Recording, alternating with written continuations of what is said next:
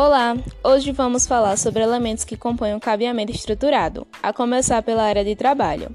A área de trabalho é o local onde o usuário interage com os equipamentos terminais de comunicação, tais quais os computadores, telefones, ligados à mesma tomada.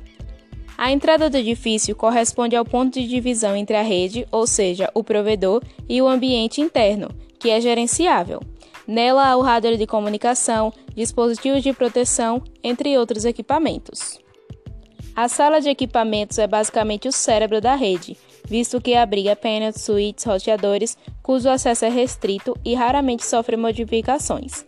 Já a sala de telecomunicações corresponde às áreas de trabalho, sendo recomendado que haja uma em cada pavimento de comunicação.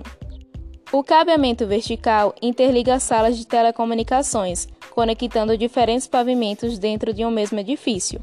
Já o cabeamento horizontal corresponde aos cabos que são horizontalmente lançados entre as áreas de trabalho e as salas de telecomunicações, computadores e mesas dos usuários. Ingrid Libero, segundo ano do curso técnico integrado em rede de computadores.